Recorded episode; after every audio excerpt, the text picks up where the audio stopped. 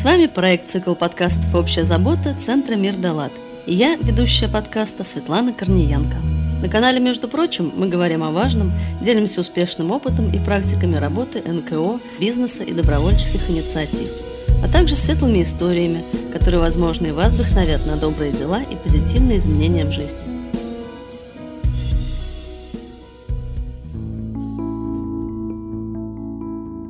Доброго дня, друзья! Сегодня понедельник, а значит мы вновь говорим о важных вещах с неслучайными благотворительности людьми. В этом выпуске мне вместо множества вступительных слов хочется сразу перейти к теме эпизода, потому что сегодня, наверное, одна из самых актуальных и вечных тем не только в добровольчестве, но и в обществе в целом. Тема, под которой, думаю, каждый из вас подпишется, что это наша с вами общая забота. Итак, у меня в гостях Валерия Губарева, представительница благотворительного фонда «Верность», фонда, который помогает бездомным животным. Мне, как собачнице, у которой по различным причинам дома не собака, а две кошки, вдвойне приятна наша встреча, я думаю, наш разговор будет максимально интересным и полезным. Доброго дня, Валерия. Здравствуйте.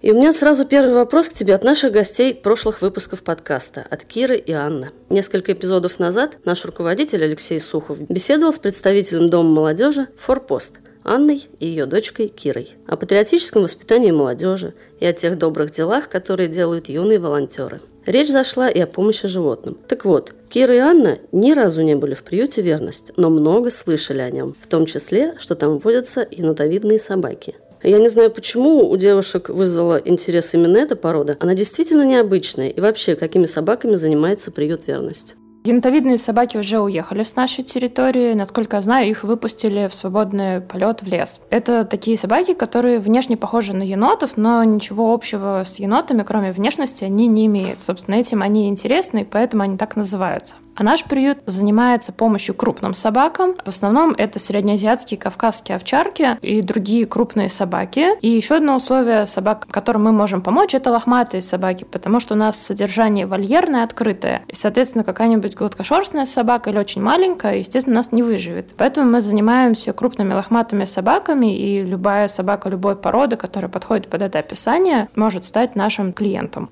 Я специально начала нашу встречу с такого нейтрального вопроса, потому что дальше у меня будут вопросы, наверное, сложнее, но они важны для того, чтобы раскрыть тему бездомных животных и тему нашей общей заботы к братьям нашим меньшим. Я и как волонтер, и как человек, наверное, не очень понимаю, как может быть такое, что появляются бездомные животные, которые испокон веков признаны быть домашними. Конечно, причины, по которым такое случается, я знаю, но не понимаю, как можно бросить своего друга.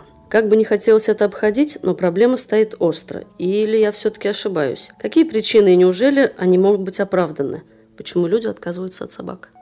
Ну, у людей действительно очень много причин. Многие из них, на мой взгляд, очень надуманные. Основная причина – это безответственность человеческая. Завели щеночка, наигрались, надоело. Или завели не подумав, э, завели, не заботились о воспитании, собака перестала устраивать. Поэтому люди под разными предлогами, которым кажутся более благовидными, вроде аллергии, они начинают отказываться от этих животных. Но на самом деле, мне кажется, что в основе всего это просто безответственность человеческая, что очень печально и как с этим бороться, я не представляю, если честно. Проблема на самом деле остро стоит? Проблема достаточно остро стоит. То есть, допустим, в наше сообщество ВКонтакте практически каждый день пишут люди о том, что где-то какая-то собака. Вот, и это только то, что нам пишут. На самом деле, еще в группах ВКонтакте, в соцсетях очень много информации о том, что именно выбросили собаку, нашли собаку. Именно о том, что собака стала бездомной и гораздо меньше информации о том, что какая-то собака стала домашней. Это огромная проблема.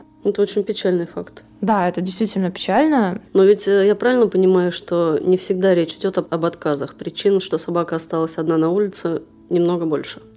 Ну, бывает такое, что действительно, допустим, умер хозяин, и его семья не справляется с этой собакой. Тогда да, вариант передать собаку в приют, чтобы найти другого хозяина, это очень хороший вариант, это гораздо лучше, чем просто ее на улицу выбросить. Случаются еще какие-то ситуации, когда, ну, действительно, люди, допустим, заболели и не могут содержать эту собаку. Таких ситуаций гораздо меньше по сравнению с ситуациями, когда люди действительно не подумали, не хотят отвечать за свои поступки и пытаются избавиться от собаки каким-то образом.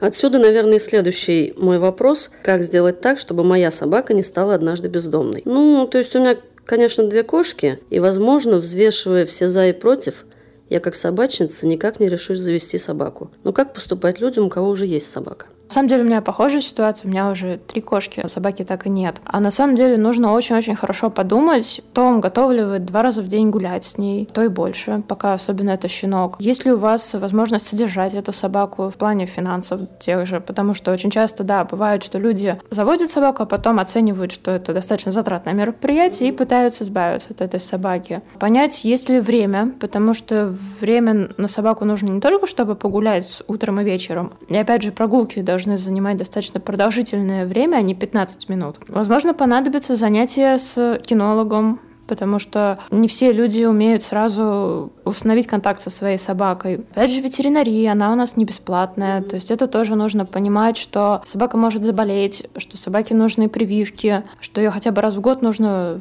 соответственно, водить к врачу и многое-многое другое, такие мелочи, которые кажутся неважными, а на самом деле не очень важны. Все члены семьи должны хотеть завести собаку, а не так, что я хочу, а мои там, допустим, родители против. Это неправильно. Или бывает, что хочет, допустим, жена собаку, а муж муж очень сильно против. Вот они пытаются все-таки там как-то завести собаку, в итоге большие проблемы возникают, конфликты на этой почве, приходится собаку отдавать, а собака как бы для нее это тоже не всегда приятное событие. Поэтому нужно очень хорошо подумать и, возможно, даже попробовать взять какую-то собаку на передержку или там друзья уезжают в отпуск, взять их собаку на неделю себе, оценить свои силы вообще, получается у вас или нет. Бывает, что люди вот так вот попробуют, а потом поймут, что нет, не надо, и это тоже хороший ответ, что люди люди осознали, что им не нужна собака, либо наоборот понять, что без собаки жить вы не можете и завести себе уже свою собаку.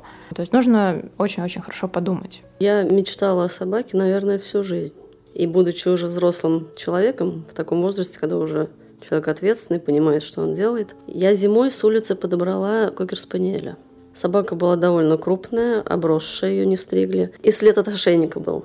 Она бегала по проезжей части, я возвращалась с работы, от машины к машине. Я не понимаю, либо она от них бегала, либо она за ними бегала. А я пришла домой, рассказала крестной об этом. Крестной очень нравилась эта порода. Ну, сейчас нравится. И она говорит, а приведи, покажи. Я взяла дома лакомств и пошла за ней. Сначала она как бы к еде отнеслась довольно нормально, но быстро она ее перестала интересовать. И мне пришлось нести на руках ее. Я принесла домой это чудо. Вроде посовещались, решили оставить. И так как собаку принесла я, то вся ответственность за нее легла на меня. Я прекрасно представляю, что это. Ну, гулять по два раза в день, даже, допустим, сложностей здесь никаких нет. Но все мы люди, и случаются разные ситуации. Был даже такой случай, когда зимой мне утром нужно было с Джессикой гулять. На улице было примерно градусов 35 мороза. И у меня температура была, наверное, где-то плюс 40. У меня пневмония была. И поскольку это моя собака, мне пришлось вставать и идти. Также случай был, когда не знаю, что с ней случилось, потом все прошло. Я собиралась утром на работу, Джессика в коридоре легла и просто стала выть. Мне успокоить ее было никак, я села и сидела рядом, плакала. Мне идти на работу, дома нет никого, мне оставить ее не на кого. Вот что сделать? Мне, мне вот как все бросить и уделить время собаке?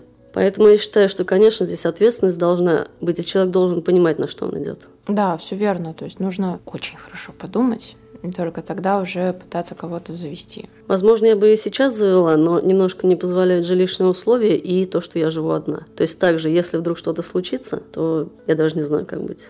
Вот поэтому у меня две кошки. Когда у меня спрашивают, кого больше любите, собак или кошек, я говорю, собака, однозначно. Но у меня две кошки. Аналогично, да, только вот их уже три стало недавно. А вообще, в чем может заключаться наша помощь собакам? Ну, совсем-совсем в разных вещах. То есть обычный человек может э, условно даже покормить какую-то собаку, если ему кажется, что ей совсем плохо на улице. Вот опять же, это нужно с осторожностью делать. Если вы видите собаку и кажется, что вот она домашняя, так же, как вот в вашем случае, что ошейник, что эта собака породистая, то есть, ну, точнее, след от ошейника, то, скорее всего, эта собака бывшая домашняя, ей точно нужна помощь, потому что бывшие домашние собаки гораздо труднее выживать, чем диким собакам. Ну, это полудикие собаки, их еще называют парии. Это которые родились, выросли на улице, улице, они абсолютно беспородные, им гораздо проще выживать на улице. А вот если эта собака бывшая домашняя, ей можно как помочь? Ну, во-первых, можно попробовать ее взять к себе домой, если есть возможность. Если нет возможности, можно сделать какие-то посты про нее о том, что вот вы в таком районе видели такую собаку. Лучше, конечно, не называть точное место, потому что есть еще такие хорошие люди. Можно сделать объявление, что вы видели вот такую собаку, возможно, ее кто-то ищет. И просматривать объявления бумажные, потому что есть люди, которые очень плохо пользуются интернетом.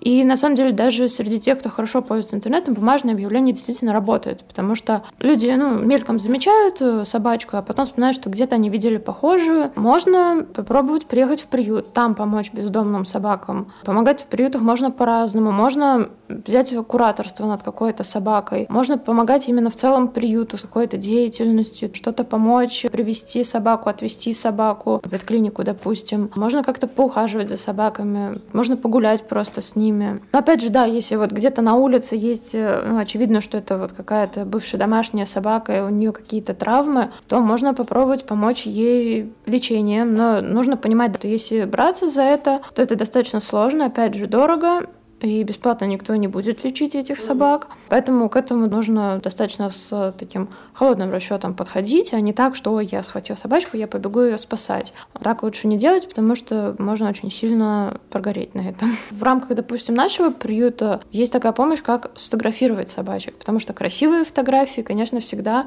ну, лучше помогают пристроить этих животных. Безусловно. Да, то есть потому что вот все эти кривые фотографии сделаны на телефон, но это так себе. И это на самом деле действительно тоже помощь собаке, хотя, казалось бы, при чем тут уметь фотографировать и, и бездомные животные. Те же репосты в интернете, те же посты, просматривать группы потерявшихся и найденных собак. Это тоже может помочь. То есть вы где-то увидели пост, что человек потерял такую собаку, а в другой группе увидели пост, что кто-то нашел собаку. Помогать животным можно совсем своими разными способами. Помощь разная нужна, помощь разная важна. Да, помощь, да, совсем разная нужна и важна очень. Приют верность – это приют крупных собак, преимущественно овчарок. Я не говорю уже о медведях и волках, которые также есть у вас. Вообще интересно, как такие жители появились у вас. Но это будет следующий вопрос. А пока скажи, есть ли отличия в работе с крупными собаками? Ну, как минимум, надо обладать определенной силой, гуляя с ними, чтобы они не утащили тебя на поводке. А какие есть сложности вообще с оказанием помощи таким огромным породам? В основном вообще даже не с оказанием помощи, а в том, что очень мало кто готов им оказывать помощь. Очевидно, что какому-то среднестатистическому человеку гораздо проще взять на улице потерявшуюся баллонку и принести ее домой, чем взять на улице среднеазиатскую овчарку и принести ее домой. Поэтому гораздо меньше процент людей готов помогать крупным собакам, но, к счастью, они есть. Вот это первая особенность. И, ну и да, что их боятся, то есть с ними не хотят общаться. Вот это основная трудность. А в плане приюта Честно, вот мне не с чем особо сравнивать, но как мне кажется, что крупные собаки все-таки более понятны в поведении, чем мелкие потому что в большинстве случаев их воспитанием все-таки когда-то либо кто-то занимался, хотя это тоже не факт на самом деле. Почему мы занимаемся крупными собаками? Ну, в первую очередь, это идеей директора приюта, которая создала этот приют. Потому что в то время вообще мало кто готов был помогать крупным собакам, да и сейчас мало кто готов. Большинство приютов, они не берут таких больших собак, каких берем мы. А если берут, то это должна быть собака очень добрая, милая, покладистая. А если эта собака ну, чуть-чуть недружелюбная, то, скорее всего, многие другие приюты от нее откажутся, а мы согласимся. Но это не значит, что мы готовы взять всех злых собак этого мира. Кстати, когда я сейчас шла сюда, Сначала меня облаял Бигль. Но я не отреагировала, как-то я собак люблю, я не боюсь их. Где-то, наверное, метров через 800 на меня кинулась такса. Я уже стала подозревать, может, со мной что-то не так. С другой стороны, если в доме две кошки, то понятная реакция, наверное, от меня просто от брюк пахнет кошками. Ну да. Но я удивилась, я не ожидала, что вот таксочка и начнет меня облаивать. Ну да, с маленькими собаками такое очень часто бывает, что они ни с того ни с сего. Меня тоже иногда пугали. Где-то во дворах э, поворачиваешь, из-за угла выбегает йоркширский терьер, очень сильно ругается. И как-то даже может мне другими путями пойти. Вот, может, может, я и не особо хочу тут идти, раз он так ругается. Ну, опять же, это, наверное, потому что многие не занимаются воспитанием своих собак. Ну, когда маленькая собака у человека, не всегда считают, что нужно ее воспитывать, потому что она же маленькая. Мне кажется, у крупных собак у них более уравновешенный характер. Да, это тоже. А, я думаю, весь наш разговор наши слушатели возьмут на заметку. Так что, с мишками и волками есть классная история их появления в приюте? Да, у нас есть медведица, ее зовут Феня, ей сейчас около шести лет, то есть она достаточно молодая. Нашли ее примерно годовалым медвежонком на Алтае. И было понятно, что этот медвежонок ручной, То есть он не вырос у мамы. Это ручной медвежонок, и, соответственно, в одиночестве она не могла бы выжить где-то в лесу, в тайге. Поэтому было принято решение ее забирать. И ближе, чем мы в Петербурге, никто не согласился ее взять. К нам она тоже приехала как бы на передержку, на время, но нет ничего более постоянного, чем временное, поэтому она живет у нас уже почти пять лет. Полтора года назад ей построили огромный вольер, у нее до этого был совсем маленький, у нее там есть своя берлога, куда ей подкладывают сено, чтобы она к зиме себе делала подушки. Живет она вполне хорошо, я надеюсь. А в комфортабельных условиях. Достаточно комфортабельная. Но и так она, скорее всего, будет жить всю свою жизнь, потому что, ну, маловероятно, что кто-то захочет ее себе забрать. А есть ли какие-нибудь истории интересные, откуда у вас берутся собаки? В основном, конечно, эти истории, они и интересные, но и достаточно печальные. Так бывало, что люди забирали собаку у совсем плохого хозяина, который очень плохо содержал свою собаку, что сначала собаку пришлось целый месяц лечить в клинике, и только потом этот пес смог приехать в приют. Бывали ситуации, когда случайно пес пришел к людям, ну, не на их участок, а на соседний, и стал его охранять. И люди не понимали, как им вообще из дома выйти, как им ходить куда-то. Вот, они долго ждали, когда приедут специалисты по отлову собак. Это только тогда смогли обезопасить себя, можно сказать. Бывают э, истории, когда, допустим, Собака прожила в семье, хозяин умер, семья сказала, что извините, мы не можем. Содержать собака приезжает тоже в приют. А бывали собаки с совсем непонятной судьбой. А люди просто видели, как эту собаку выкинули из машины, то есть собака осталась на улице, то есть собака совсем не знает района, то есть куда ей идти она вообще не понимает. И Почему ее выкинули, зачем, как, тоже неизвестно. То есть и хорошо, что, опять же, собрались люди, которые не боятся таких собак, не побоялись к ней подойти, посадить на поводок, погрузить в машину, привезти. То есть истории в основном такие достаточно загадочные, и часто мы догадываемся по поведению собаки, как же она раньше-то жила, то есть чего она боится, что ее интересует, как она реагирует на разную еду, как она реагирует даже на разных людей, ну, то есть разного пола, в разной одежде. А сколько времени занимает у сотрудников приюта, чтобы подружиться с этими собаками?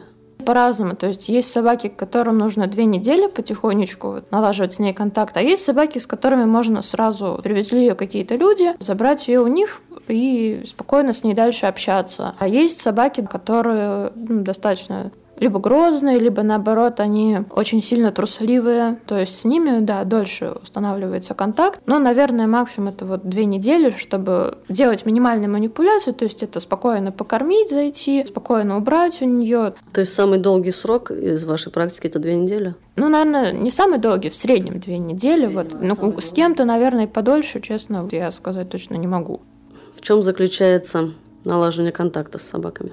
В первую очередь это то, что сотрудники приюта кормят этих собак. То есть собака, она понимает, что если этот человек дает мне покушать, наверное, мне его не стоит обижать. Вот это, наверное, первоочередное, плюс это спокойный разговор, это тоже работает. Если эта собака особенно трусливая, то если просто сидеть рядом на корточках и спокойно разговаривать, то постепенно она будет так интересно подходить. Вот э, как раз у нас сейчас есть совсем молодой пес, ему чуть меньше года, и пока что он боится практически всего. И вот если спокойно сидеть рядом и разговаривать, он подходит, такой уже начинает общаться, общаться, и видно, что он очень хочет общаться. С ним, я думаю, времени много не займет. Есть собаки, которые более отстраненные, с ними такой контакт немного на расстоянии получается, но все равно есть контакт.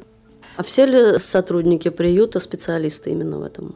На самом деле нет. У нас один учится, а второй это просто человек, который очень любит собак. Я считаю, что чтобы вот общаться с собаками на таком бытовом уровне, не обязательно быть специалистом. Главное, наверное, по-доброму к ним относиться и хотеть с ними общаться. И тогда собака пойдет к этому человеку. А так можно быть специалистом с кучей дипломов, грамот, прочего, и при этом бояться собак, не понимать их и только вредить им своим вниманием. А вообще, как приют помогает бездомным собакам и другим вашим подопечным?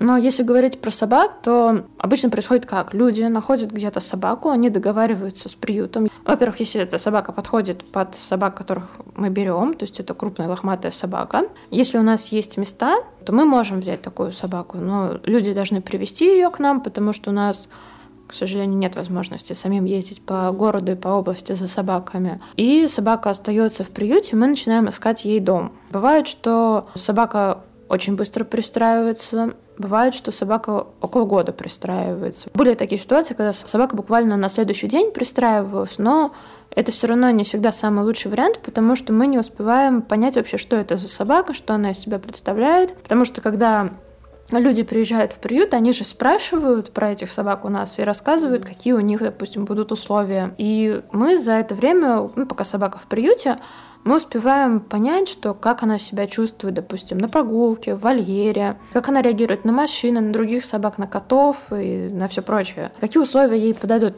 Основная наша задача это найти вот этим бездомным собакам новых хозяев. А расскажи несколько слов, пожалуйста, о тех, кто сейчас пристраивается. У нас сейчас пристраиваются почти 40 собак. Ну, на самом деле, это не самое большое количество. То есть есть приюты, в которых гораздо больше собак. У нас их сейчас почти 40. Ну, все они, естественно, разные. Кто-то будет хорошим охранником. Есть собаки, которые прекрасно ладят с детьми, то есть они достаточно терпеливы к детям, они не уронят ребенка, не обидят его, даже ухом не поведут, если ребенок что-то там не то сделает случайно. Есть собаки, которые смогут жить даже в квартире, то есть у нас и такие собаки бывают, ну, среди крупных. Есть собаки, да, которым будет лучше жить за городом, потому что, ну, им, скорее всего, эта среда просто привычнее, это им будет лучше.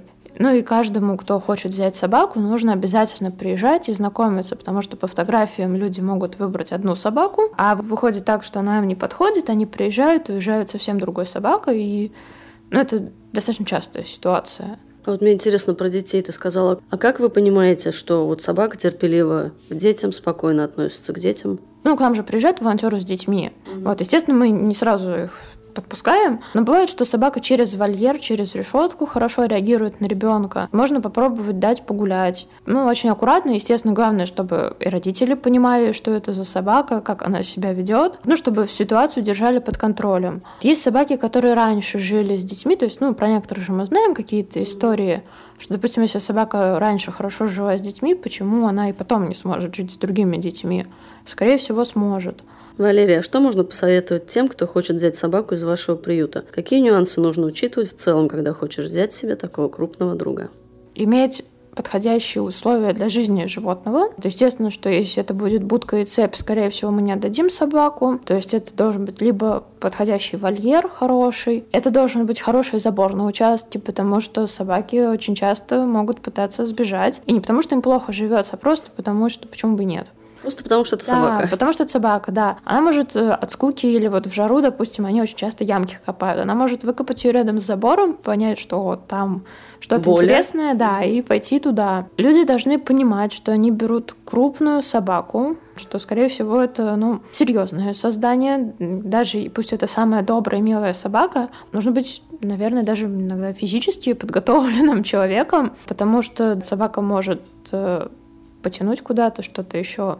Но это уже такие нюансы. Но не всегда даже обязательно иметь опыт содержания крупных собак. Очевидно, что с чего-то нужно начать. Но главное, чтобы у этого человека было желание, адекватное желание. То есть я хочу взять собаку вот, и понимать, зачем он хочет эту взять собаку.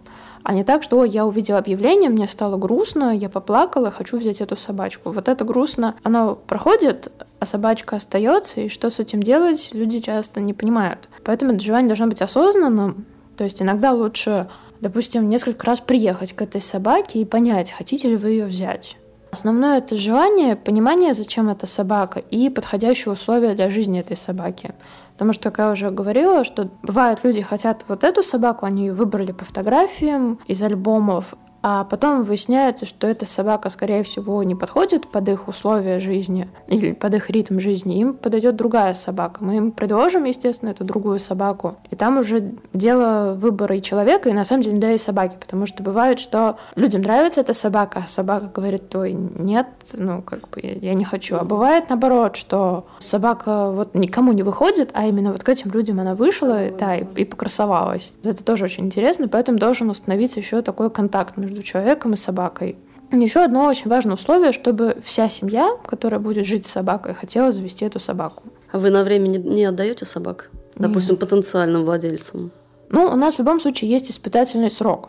Если, допустим, ну, люди взяли собаку, вроде бы все хорошо, а потом что-то вот поняли, что нет, не, они не уживаются с этой собакой, они могут, они даже должны вернуть эту собаку нам. То есть они не могут ее отдать своим соседям, что, мол, вот, возьмите, да, нам не подходит. Вот, если что-то идет не так, или что-то случилось у этих людей, опять же, ситуации разные в жизни бывают, они возвращают эту собаку в приют обратно. И, к сожалению, да, такое иногда случается, может быть и к счастью. Ну, в большинстве случаев, когда вот собаку вот так возвращали, потом собака находила еще лучшие условия, и все хорошо. Здорово. Да, то есть все, что не делается, все к лучшему, наверное. А расскажи, как можно помочь приюту? Очень по-разному на самом деле. ну, можно помочь просто погулять с собаками, пообщаться с ними, потому что чем больше собака видит людей, тем для нее это лучше. Она понимает, что эти люди, они безопасны, что они хорошие, что от них можно там и вкусняшку получить, хорошее общение. Приюту можно помочь физически, то есть есть очень много физической работы, которую сотрудникам не всегда есть время и силы это все сделать, а помощь нужна. Это бывает что-то там построить, что-то починить. Это такая важная помощь. Можно приюту помогать какими-то вещами, там, теми же кормами, финансово тоже можно. Просто некоторые люди, они говорят, что вот мы не можем помочь финансово, но мы можем купить что-то нужное. Можно просто приехать и сфотографировать собак чтобы были у собак красивые фотографии, и это помогает немного в пристройстве. Можно, опять же, делать репосты, размещать этих собак, пристраиваемых где-то в соцсетях. Тоже помогают, потому что часто люди где-то видят фотографию этой собаки, выходят на приют, ну и становятся потенциальными владельцами какой-то из наших собак, почему нет. Для начала можно просто приехать в приют, пообщаться и потом уже понять, чем вы можете конкретно помочь, потому что мы принимаем, в общем-то, любую помощь. А где вы находитесь? Мы находимся в Выборгском районе города, поселок Левашова, а точный адрес мы не можем разглашать, как и многие приюты, чтобы не подбрасывали собак. Поэтому можно писать в соцсети, и мы расскажем, где мы находимся. Ты говорила, что волонтеры приезжают с детьми. А в принципе, как дети могут помогать или уже помогают приюту? Дети могут помогать. Мы дружим с проектом «Огонек добра». Это основные дети, которые нам помогают. То есть э, Татьяна и я в том числе, мы проводили уроки доброты для детей в школах. И после этого дети с родителями и либо классами целыми приезжали к нам в приют. Но если это дети постарше, то да, они могли немножко физически помочь, какую-то простую работу выполнять. Вот. А в основном детская помощь это, наверное, даже не столько помощь, а то, что дети слушают об этом, они смотрят на этих собак. И надеюсь, что у кого-то в голове откладывается мысль о том, что нужно, во-первых, помогать таким собакам, и, во-вторых, делать э, хоть что-то, чтобы их становилось меньше, чтобы не было бездомных собак. Помнить о том, что мы в ответе за тех, кого приручили, это, наверное, большая помощь от детей, да. А вот так на одном уроке доброты мне один мальчик сказал, что после моего урока он понял, что неважно, какой породы собака, и неважно, какая это собака, нужно заниматься ее воспитанием. И, наверное, это очень здорово, что хотя бы кто-то это запомнил. Я надеюсь, что это гораздо больше детей. Это только этот мальчик мне об этом сказал. Я очень надеюсь, что гораздо больше детей усвоили эту мысль. Вот, и это важно. Класс. Да. Мне это действительно такой бальзам на душу был. Кстати, дорогие слушатели, «Огонек добра» был и у нас в подкасте. Присоединяйтесь и послушайте, как зажигаются детские сердца. Благотворительный фонд «Верность» не только оказывает адресную помощь своим подопечным, но и популяризирует бережное отношение к животным через медиа. По сути, мы с вами в этом плане коллеги. У Центра «Мир Делат» есть своя собственная некоммерческая студия подкастов, а у вас есть свой собственный журнал о животных. Расскажи о нем немного подробнее. Да, мы выпускаем журнал «Собачий остров». А этот журнал создан как источник достоверной информации о том, как содержать своих собак. И не только собак, там есть информация о разных животных. Каждый номер посвящен какой-то породе. В журнале мы собираем информацию от разных специалистов, которые так или иначе связаны с животными. Это и ветврачи, это и кинологи, и зоопсихологи, и другие специалисты в области животных. Журнал мы выпускаем для тех, у кого уже есть собаки, для тех, кто хочет завести собаку. То есть на самом деле он может быть интересен практически любому кругу читателей. Их с удовольствием читают дети в школах. То есть на уроках доброты мы дарим для каждого класса журналы. Когда мы узнаем о том, что дети действительно их читают, что они иногда даже пересказывают, что они там прочитали, это очень приятно. То есть они домой уносят с родителями, читают. Часто люди узнают благодаря журналу о нас. То есть мы дарим кому-то журнал, этот человек э, показывает его своему другу, этот друг интересуется, то есть это тоже очень здорово. Mm-hmm. Вот, и это так мотивирует выпускать этот журнал дальше и работать над ним. Поэтому круг читателей этого журнала не ограниченный, то есть это могут быть и дети, и взрослые. И информация, да, она подходит для всех, в общем-то. Он продается в киосках пресса, и еще мы дарим его нашим волонтерам. Фонд «Верность» некоторое время назад реализовал большой проект при поддержке Фонда президентских грантов. Давай поговорим о нем. Да, мы получили грант. Благодаря этому гранту мы построили 10 новых вольеров. Раньше часть собак у нас жила на цепях, что не самый лучший вариант. И сейчас у нас практически не осталось ни одной цепи в приюте. То есть все собаки живут в вольерах, где у них свой вольер и прогулочная зона, на которой собаки гуляют по очереди. И еще благодаря гранту мы построили дрессировочную площадку, на которой у нас занимаются собаки спортом. Здорово. Да, то есть приезжает тренер, приезжает к тренеру собаки, и они занимаются, у них там троеборье, по-моему, это называется, если честно, не совсем разбираюсь. И зоопсихологи приезжают, занимаются с нашими собаками, то есть они проходят двухнедельную практику после теоретического обучения. Они на площадке занимаются с собаками, и любой желающий может приехать на эту площадку и бесплатно позаниматься. Главное условие — это убрать за собой. Не мусорить, ну а если что-то произошло, да, то убрать за собой — но это так, эта площадка бесплатна, и в светлое время дня она доступна для всех желающих. Друзья, обязательно подключайтесь к подкасту, чтобы слушать и другие наши выпуски. Например, в Яндекс Музыке, в Google Подкасты, Castbox, Overcast, Apple Podcast, SoundStream и ВКонтакте. И там, где возможно, поставьте нам оценки и напишите ваши комментарии. Кроме оценок в аудиоприложениях, вы можете комментировать наши выпуски на сайте Центра Мирдалат. Там мы делаем текстовую расшифровку каждого выпуска – Обязательно посетите сайт. Ссылка будет в описании. Валерия, я и тебя приглашаю присоединиться к подкасту не только в качестве спикера, но и слушателя. У нас много интересных и полезных сюжетов. Предлагаю под завершение выпуска обратиться к нашим слушателям с летним напутствием и добрыми пожеланиями. Друзья, приезжайте к нам в приют, пообщаться с нашими подопечными, посмотреть на нашу медведицу Феню. Помогайте собакам, которые остались э, без своего хозяина. Делайте этот мир добрее и лучше.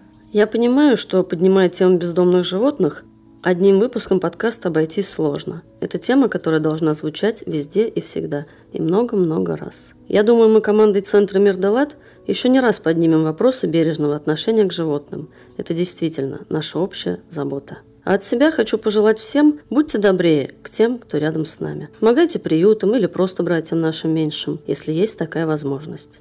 Валерия, спасибо большое за замечательный разговор. Мы выходим каждую неделю, чтобы мир стал немножечко лучше, рассказывая о важных социальных проектах и организациях. И, как всегда, для вас работает команда студии подкастов «Мир да лад». Я, ведущая подкаста Светлана Корниенко, технический директор студии подкастов «Мир да лад» Григорий Белов, автор и продюсер Алексей Сухов, звукорежиссер Сергей Кузнецов, инженер проекта Александр Белов. Эпизод подготовлен в рамках проекта «Цикл подкастов «Общая забота», реализуемого с использованием средств гранта президента Российской Федерации, предоставленного Фондом президентских грантов.